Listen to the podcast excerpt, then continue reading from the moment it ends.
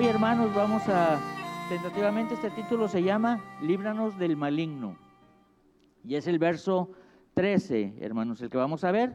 De todas maneras, eh, voy a dar una serie de citas, hermanos, y no las vamos a estar leyendo. Eh, va a haber una sección incluso en que me voy a ir rapidito porque voy a dar muchas citas, pero pues gracias a Dios por los medios electrónicos que le puedes poner parar y seguir, stop y play, ¿verdad?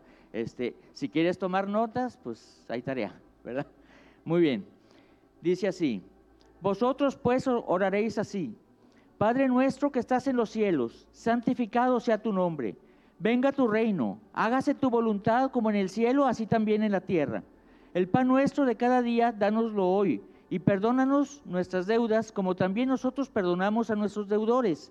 Y no nos metas en tentación, mas líbranos del mal, porque tuyo es el reino y el poder y la gloria por los siglos. Amén. Este es en la versión eh, de Mateo. En eh, Lucas, por ejemplo, no, no, no, no viene lo que llamamos la, lo que se le llama la doxología. Bien, hoy vamos a ver el verso 13, lo vamos a ver en dos secciones. Primero vamos a ver, eh, analizar y estudiar sobre lo que significa la tentación y las formas. Hay varios puntos que queremos ver, como por ejemplo, eh, de dónde viene la tentación, qué defensa tenemos contra la tentación. O sea, mira, si tú vamos a decir que eres el entrenador del equipo que llegó al Super Bowl y no estudias a tu equipo, al, al equipo contra el que te vas a medir, híjole, pues ya medio vas perdiendo el juego. Una parte de la estrategia la fincas estudiando por dónde puede venir el ataque. Te vas a defender mejor, ¿verdad? Entonces es lo que vamos a intentar ver el día de hoy. El padre, este, versículo 13, ahora sí ya nos vamos a ir sobre el verso 13, ah, contiene una doble petición. Una en sentido negativo y una en sentido positivo. Vemos que dice, y no nos metas en tentación. Es la única parte del Padre Nuestro que, eh, eh, en la que se está orando algo de que no, no hagas, no permitas esto, ¿verdad? Y las demás, eh, por ejemplo, versos, nos los habla en sentido positivo, ¿verdad? Líbranos, por ejemplo, del mal. Bueno, antes que nada, Déjenme decirles que hoy las Biblias dicen líbranos del mal, pero en muchas traducciones muy antiguas eh, no dice mal, sino dice malo. O incluso en otras ocasiones lo traducen como maligno, líbranos del maligno. Y creo yo que sí es bueno considerar esto, porque muchas veces nosotros el concepto de bien y mal a veces lo tenemos eh, tergiversado en nuestra mente. Y bien dice la Biblia, ¿no? Que lo que el hombre eh, llama bueno, para Dios no lo es, y lo que para el hombre no es bueno, pues digamos, o sea, al revés, ¿no? O sea, entonces yo una prueba puedo considerar que para mí es mala, pero para Dios es buena. ¿Por qué? Ahorita vamos a ver la diferencia entre pruebas y tentaciones, muy soberanamente, porque el tema que nos atrae ahorita es tentaciones, ¿verdad? Ah, entonces, hay un uh, sustantivo en griego que es peiras, peirasmos y su correspondiente verbo es peiras, peirasó. Esto significa tentación y tentar, o sea, el sustantivo y el verbo. Pero también puede significar prueba o probar. Entonces, en el Nuevo Testamento, por ejemplo, encontramos ciertas partes en donde la misma palabra se traduce como, o, los, los, traductores la han puesto como prueba, o, pero en ciertas partes está como tentación o tentar. Bueno, definitivamente en el verso 13 del Padre Nuestro estamos hablando de el sentido negativo, estamos hablando de la tentación, ¿verdad? ¿La tentación la da Dios? No, la tentación no proviene de Dios. La tentación proviene de Satanás, el diablo, el engañador, el acusador, de como le quieran llamar, viene del mundo y viene de nuestro interior, dice la escritura.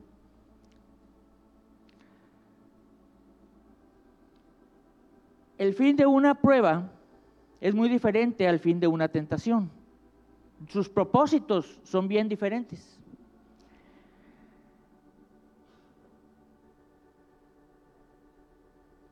en, eh, en la tentación lo que se pretende es llevar a una persona a actuar mal de tal forma que se salga del camino de Dios o de su voluntad, no necesariamente de todo el camino, pero sencillamente el Señor tiene un propósito para ti y terminas haciendo otro propósito, aún dentro de seguir siendo cristiano, pero no cumpliste la voluntad, la voluntad del Señor, ¿verdad? Mientras que la prueba tiene un propósito completamente diferente, es un propósito de bien, por eso es así la da el Señor, porque Él quiere uno, que sepamos como que en qué nivel vamos, nos quiere fortalecer la fe, quiere intensificar la fe, el compromiso y la devoción de un creyente en su relación con Dios y con su prójimo.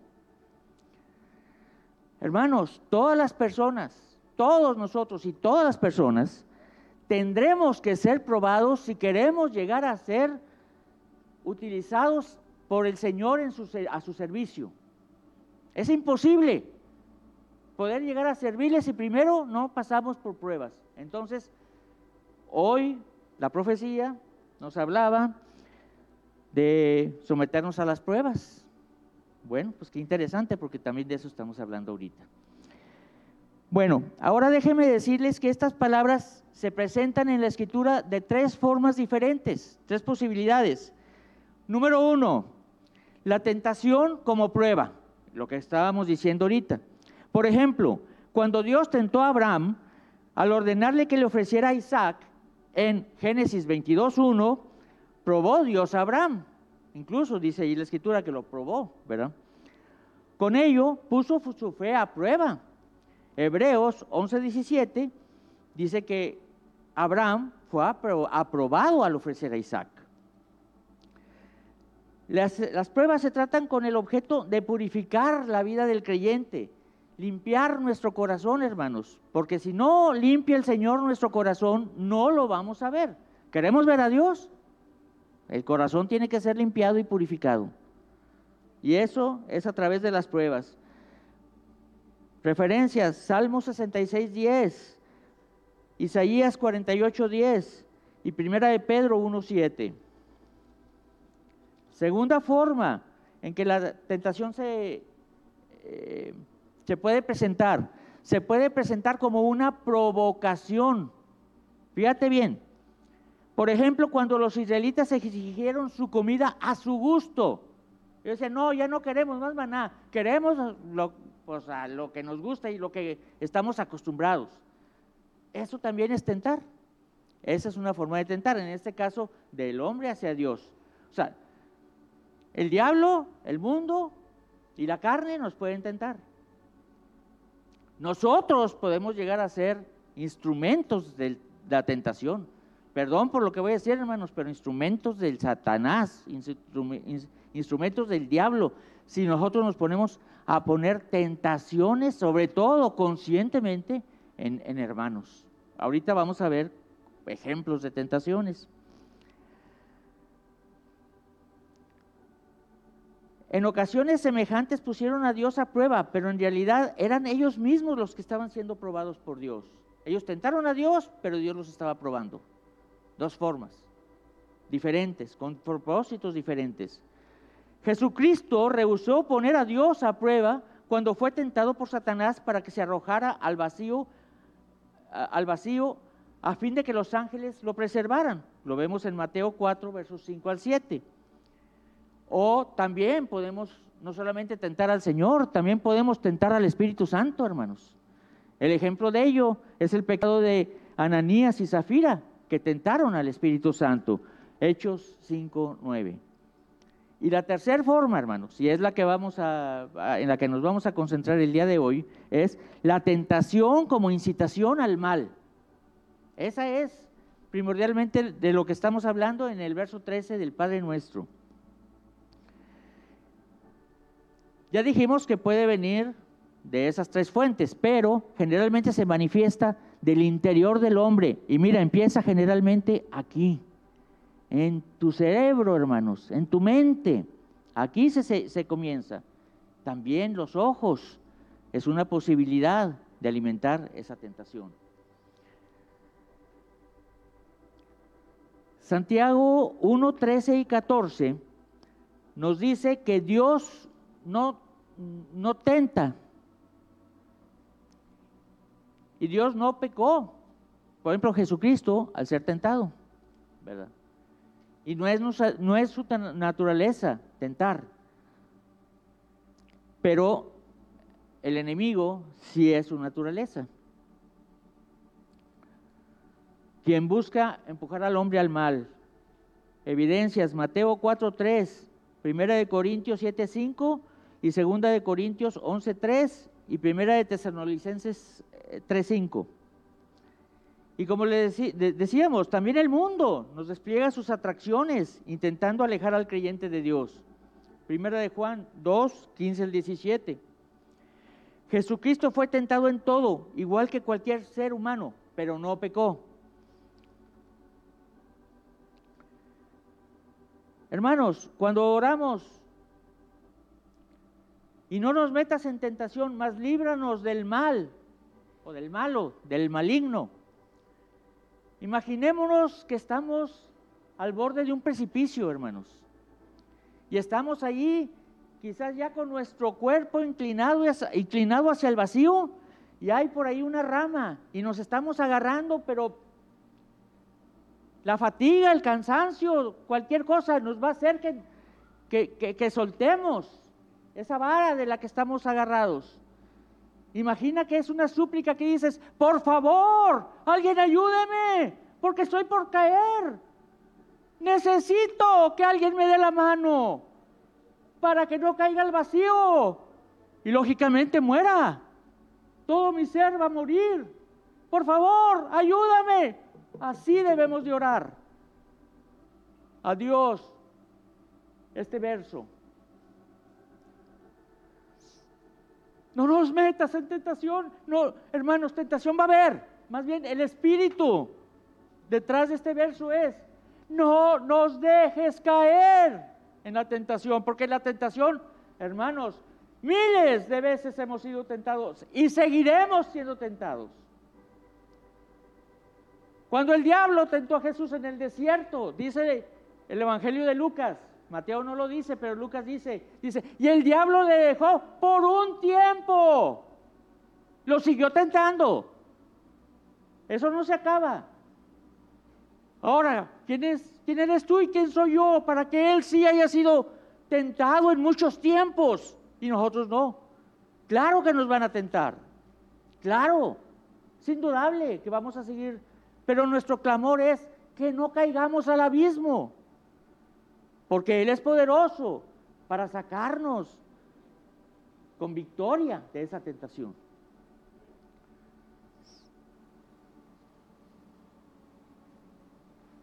Ahora, hermanos, ¿de dónde proceden las tentaciones? Las tentaciones pueden provenir, ahora de, vamos a verlo en cuanto a factores, pueden ser factores externos o pueden ser factores internos de nuestro mismo interior.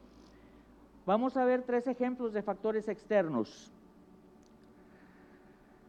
Malas compañías, malas influencias pueden llevarnos a la tentación que nos haga caer al abismo. Tenemos que tener mucho cuidado con quién nos relacionamos. Igual, las buenas compañías dificultan que seas tentado.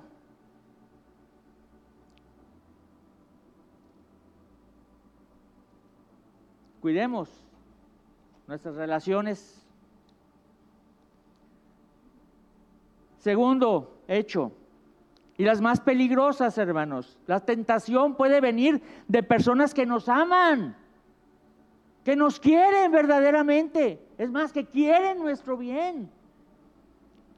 Y que a juicio de esas personas el consejo que nos puedan dar es bueno, pero quizás no tienen la visión de Dios o, la visión que Dios te tiene para ti, para tu vida.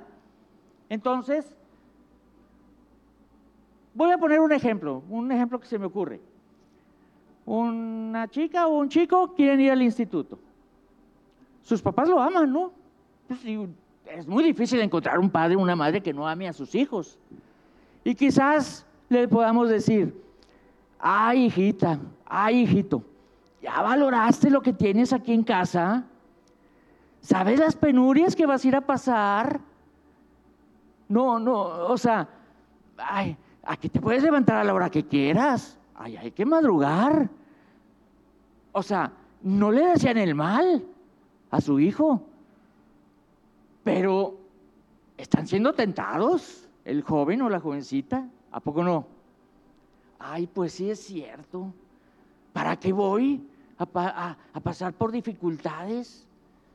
No, mejor me quedo. Sí, tienes razón.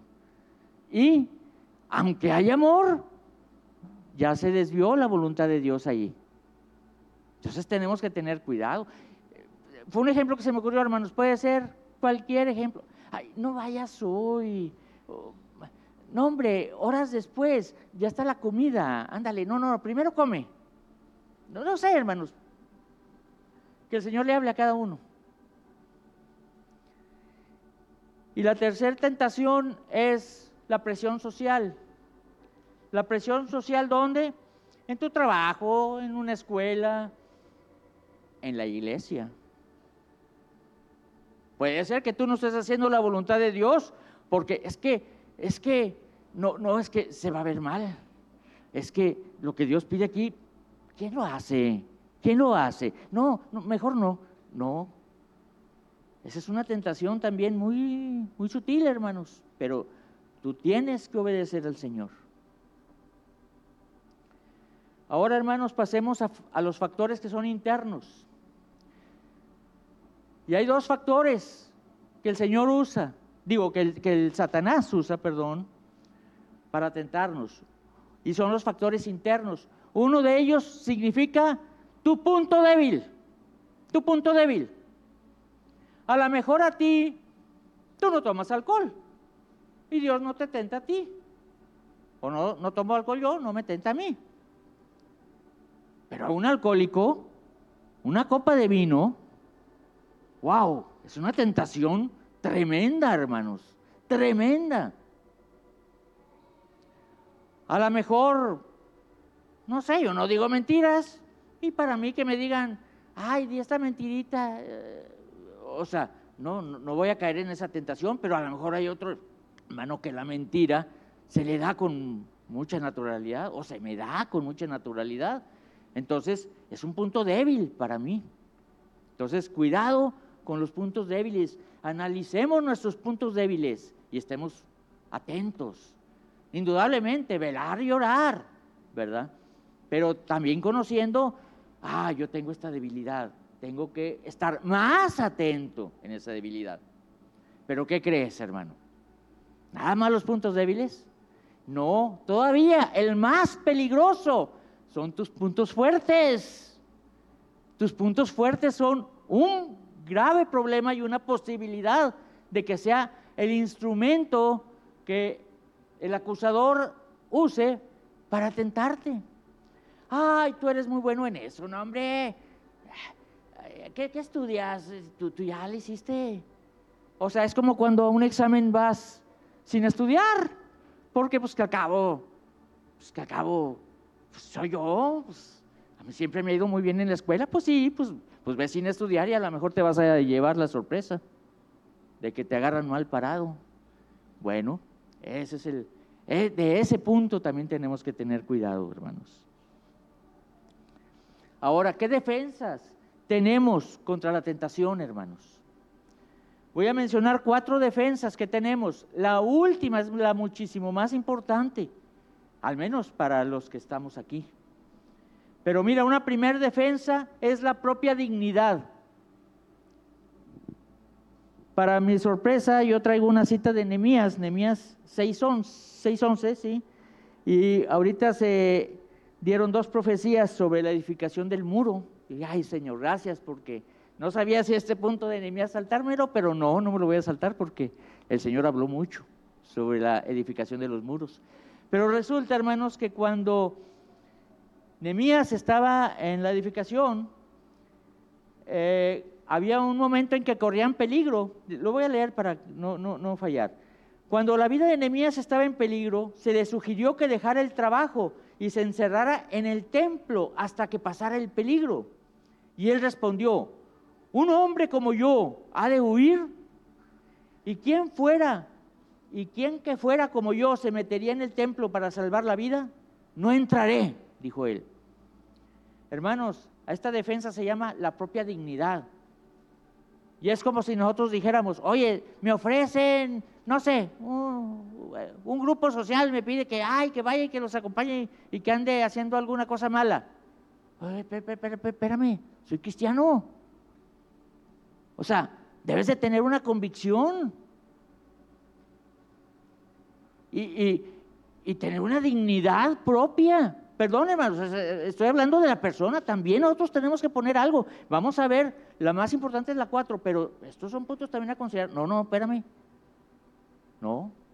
¿Por qué? Porque soy embajador de Jesucristo, tengo una responsabilidad muy grande. No es una responsabilidad pequeña. La segunda defensa es la herencia. ¿Y a qué nos estamos refiriendo?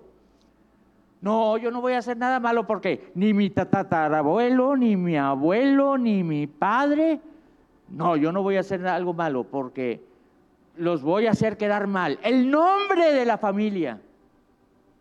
¿Ok? Por la herencia de Jesucristo. No hagamos cosas incorrectas.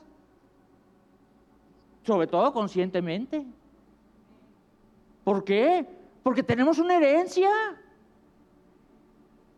que tenemos que cuidar.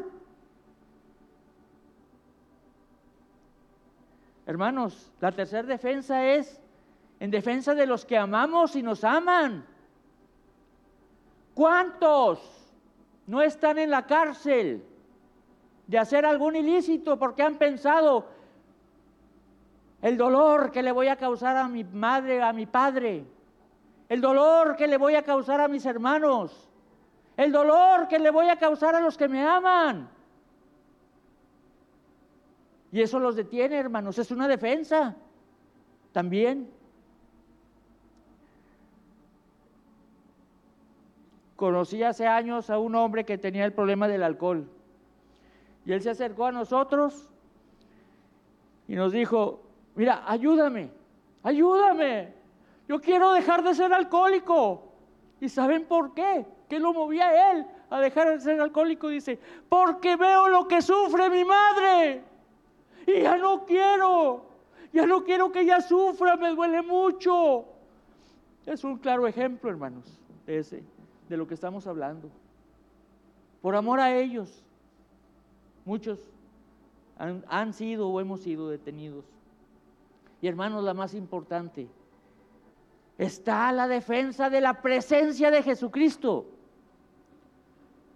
¿Qué pasa si ante cualquier tentación tú estás bien consciente que Jesús está contigo y te está viendo y te está huyendo?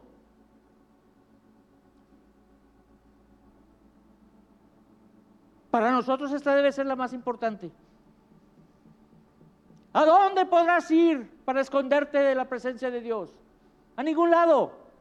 A ningún lado. Dios ve todo lo que hacemos. Honrémoslos, honrémoslo.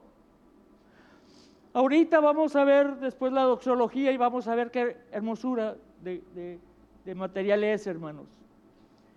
Miren, voy a dar, aquí voy a entrar en una sección intermedia en la que voy a hablar muy rápido y voy a dar muchas citas. A esto me refería cuando les decía sobre la ventaja de play, stop, play, stop, si alguien quiere tomar notas.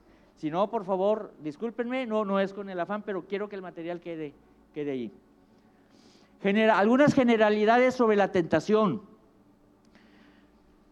Según Santiago 1.13, Dios no puede ser sujeto de la tentación. La tentación no proviene de Dios. La tentación proviene de las concupiscencias, dice Santiago 1.14. De la codicia, también dice Proverbios 28, 20 y 1 Timoteo 6, versos 9 al 10. El diablo es el autor de la tentación. Primera de Crónicas 21.1, Mateo 4.1, Juan 13.2 y Primera de Tesalonicenses 3.5. Los hombres malos son instrumentos de la tentación.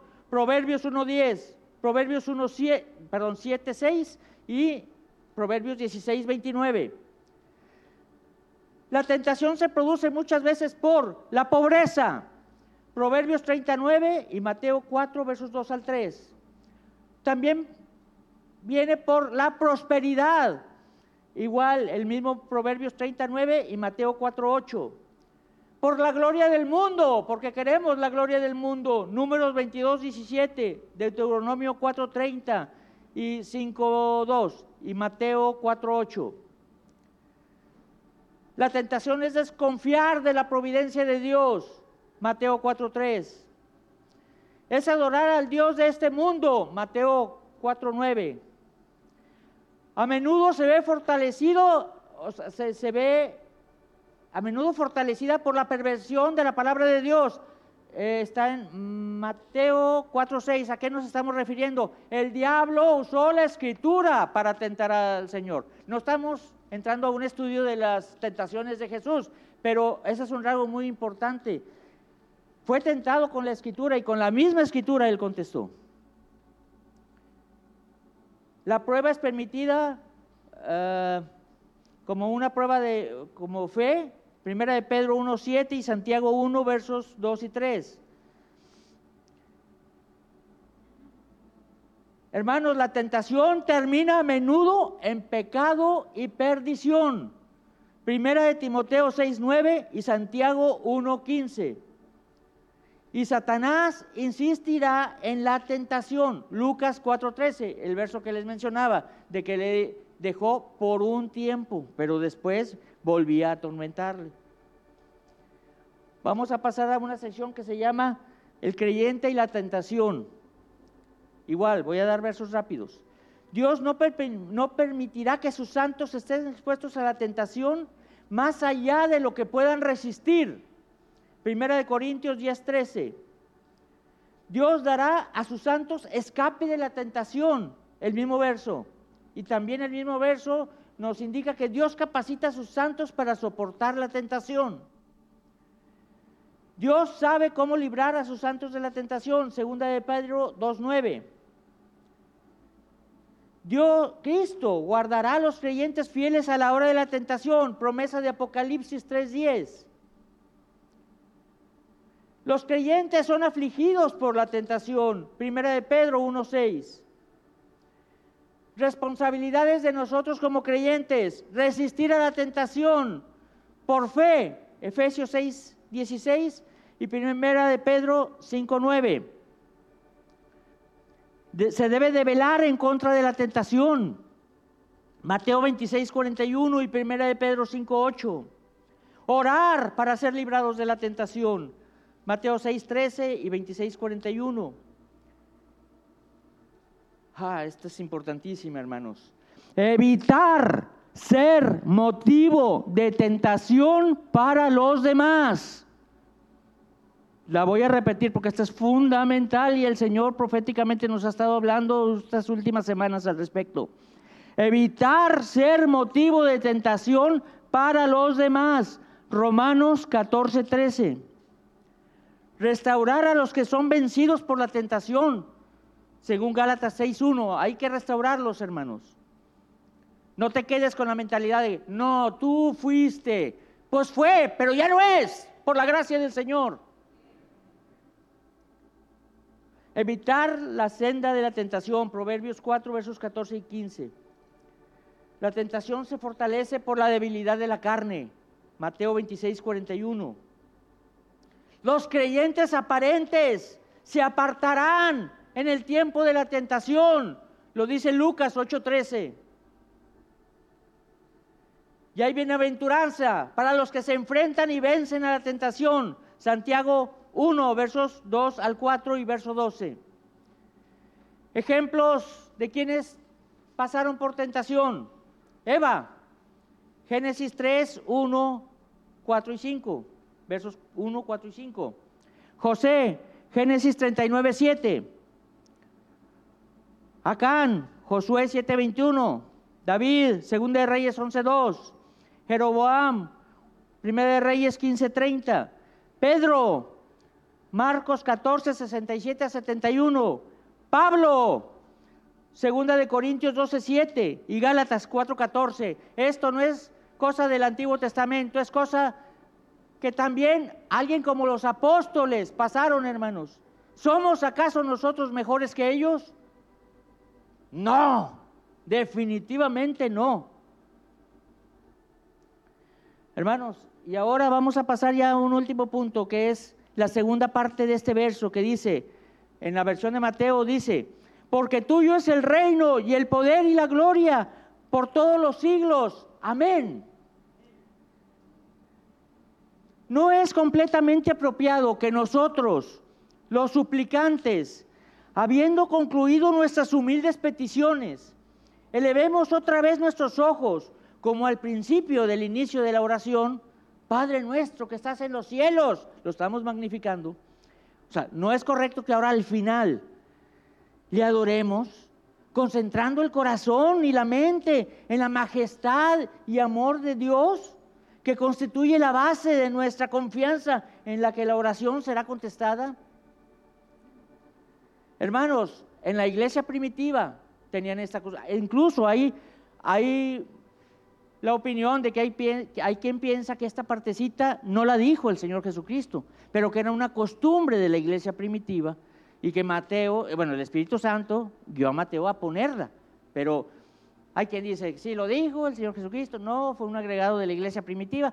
Como sea, es maravilloso. Eh, el, apóstol Pablo en muchas de sus cartas terminaba o daba doxología, porque es alabar a Dios en medio de la enseñanza, incluso en medio de, eh, en fin.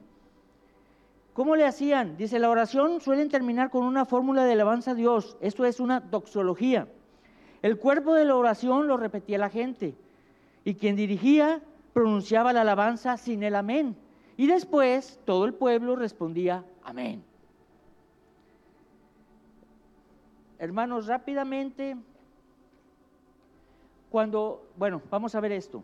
¿Se acuerdan cuando en la escuela la maestra o el material que estudiemos nos ponen a conjugar los verbos? Con el yo, tú, él, ustedes, nosotros, ellos. O sea, corro, correr, el verbo correr. Ah, ah, ah. bueno, hagan de cuenta que lo que tenemos que hacer aquí es conjugar las peticiones con el reino, con el poder y con la gloria. O sea, venga tu rey, santificado sea tu nombre, porque tuyo es el reino. Venga tu reino, pues porque es tu reino. Hágase tu voluntad, porque es tu reino. O sea, ¿me entiendes? O sea, cada una de las preceptos por los que oramos es por el reino, por el poder y por la gloria de Dios. ¿No es maravilloso? Hagan ese ejercicio, hermanos. Conjuguen el Padre Nuestro. El, cuerpo de la oración con la doxología. Conjúguenlo y, ah, y van a ver, es maravilloso. Ahora, hermanos, les voy a dar también ya rápidamente doxologías, algunas doxologías que hay en el Nuevo Testamento. Es un deleite, hermanos. Espero que lo disfruten. Al único y sabio Dios, sea gloria mediante Jesucristo para siempre. Amén. Romanos 16, 27. Al Dios y Padre nuestro sea gloria por los siglos de los siglos. Amén. Filipenses 4:20. Por tanto, o sea, por todo lo anterior, o sea, Pablo usa mucho esto de que, por tanto, o sea, por todo lo anterior, por tanto, al Rey de los siglos, inmortal, invisible, al único y sabio Dios, sea honor y gloria por los siglos de los siglos. Amén. Primera de Timoteo 1:17. Para que en todo sea Dios glorificado por Jesucristo, a quien pertenecen la gloria y el imperio por los siglos de los siglos. Amén. Primera de Pedro 4:11. Al único y sabio Dios, nuestro Salvador sea gloria y majestad, imperio y potencia, ahora y por todos los siglos. Amén. Judas 1.25. Señor, digno eres de recibir la gloria y la honra y el poder, porque tú creaste todas las cosas y por tu voluntad existen y fueron creadas. Apocalipsis 4:11. Al que está sentado en el trono y el cordero, sea la alabanza, la honra, la gloria y el poder por los siglos de los siglos. Apocalipsis 5:13. Y todos los ángeles estaban en pie alrededor del trono y de los ancianos y de los cuatro seres vivientes y se postraron sobre sus rostros delante del trono y adoraron a Dios diciendo, amén. La bendición y la gloria y la sabiduría y la acción de gracias y la honra y el poder y la fortaleza sean a nuestro Dios por los siglos de los siglos. Amén. Apocalipsis 7, 11 al 12. Diciendo, te damos Señor, te damos gracias Señor Dios Todopoderoso, el que eres y que eras y que ha de venir, porque has tomado tu gran poder y has reinado Apocalipsis 11, 17.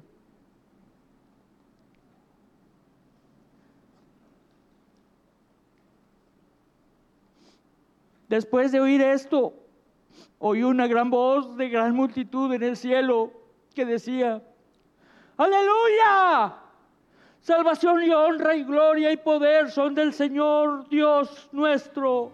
Apocalipsis 19, 1.